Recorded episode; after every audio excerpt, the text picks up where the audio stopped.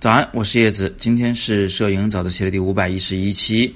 叔叔君提问说：“我的一位老师说，好照片一定不能配任何文字描述。摄影大师会善于仅用构图就引导人的思考和共鸣。照片主题呢，一目了然，照片的光影比例非常合适，不掺杂任何文字，也是一张好作品。但现在很多摄影比赛一定要给照片取名字，这种行为是不是和最初的设想背道而驰呢？”我先明确回答，我只认同这位摄影老师的部分观点。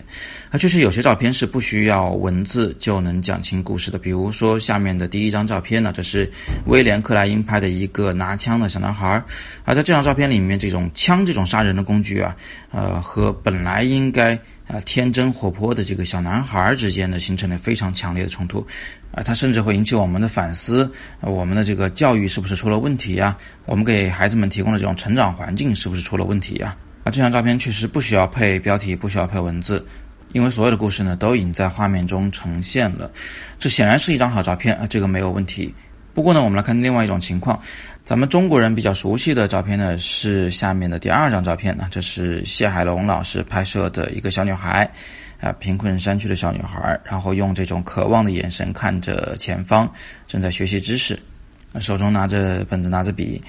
那这张照片，谢海龙老师有给它取名字吗？有，它的名字叫做《我要上学》。那这个名字它表达了多重的含义啊！第一呢，是他点了题，啊，他和图片结合在一起，来告诉大家这是一个，呃，这个上学的场景，教室里的一个场景。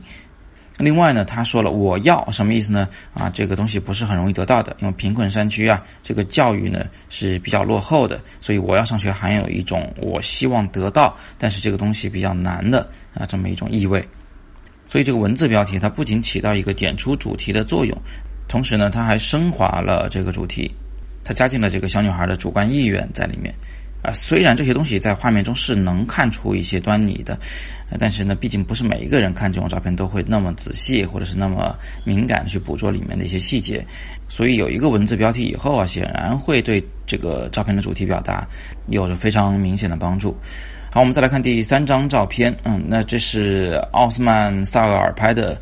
呃，一个小女孩双手举过头顶的这么一张照片，这张照片看上去没有什么嘛，但是它实际上呢引起了非常大的社会反响。为什么？因为当它发在推特上的时候，它上面写了一些文字的说明，啊，说的就是这个小女孩看到我的镜头时，以为我拿的是枪，所以双手举过头顶，做出投降的姿势。那很多人就纷纷留言啊，表示哎呀，心都碎了呀。啊，为什么？因为他们通过这个文字描述啊，突然明白了这个小女孩是。正在干什么？从而呢，对他的这个成长环境啊，对他的这个社会背景啊，啊，都有了一些这个了解。然后你就觉得这个小女孩就更可怜了，是不是？生活在这么一个环境下，这么小就学会了去怎么去做投降的姿势，那就学会怎么去保命，对吧？那这张照片如果是没有文字描述的话，相信绝大部分人是看不懂的。但是你不能据此去说这张照片就不是优秀的照片，它毕竟已经引起了广泛的社会关注。它打动了很多很多的人，当然是在文字的辅助之下。那么这是不应该的吗？我觉得不是。呃，这里又要扯到一个我之前反复跟大家讲的问题。我认为摄影的这种艺术，它就是人的表达。任何艺术都是人的表达，包括舞蹈、音乐或者是文学。那么既然只是某人有话想说，你管他用什么形式表达出来呢？他可能用音乐结合着舞蹈，对不对？那为什么他就不能用摄影结合文学呢？去限定自己只能用一种方式来表达自己的思想，或者是讲述一个故事的话，我觉得这样其实是过于狭隘的。从另外一个方面来说呢，这个世界上本来就有一种摄影是只能图文结合的，啊，缺一不可的，那它就是新闻摄影。新闻摄影的要求是有图有文，而且两者要有机的结合在一起，互为补充。因为图片虽然信息量丰富，而且显得非常的真实可信，但是它无法交代一些细节东西，比如说啊，这张照片是几几年几月几号拍摄的呀？啊，在世界上的哪个角落拍摄的呀？这个小女孩姓甚名谁啊？这个都是说不清楚的，这必须要靠文来表达。文字虽然信息量少，但是准确；图片虽然信息量多啊，但是有的细节问题它是描述不了的。所以两者真的是互为补充，可以有机结合的。最后，我们看回舒军同学的问题啊，他说摄影比赛一定要给照片取名字，啊，其实这种做法是对的，为什么呢？因为我们比赛的评委们呢，就可以根据你给这张照片取的名字和你的图片啊，两者比对来判断你是否有跑题。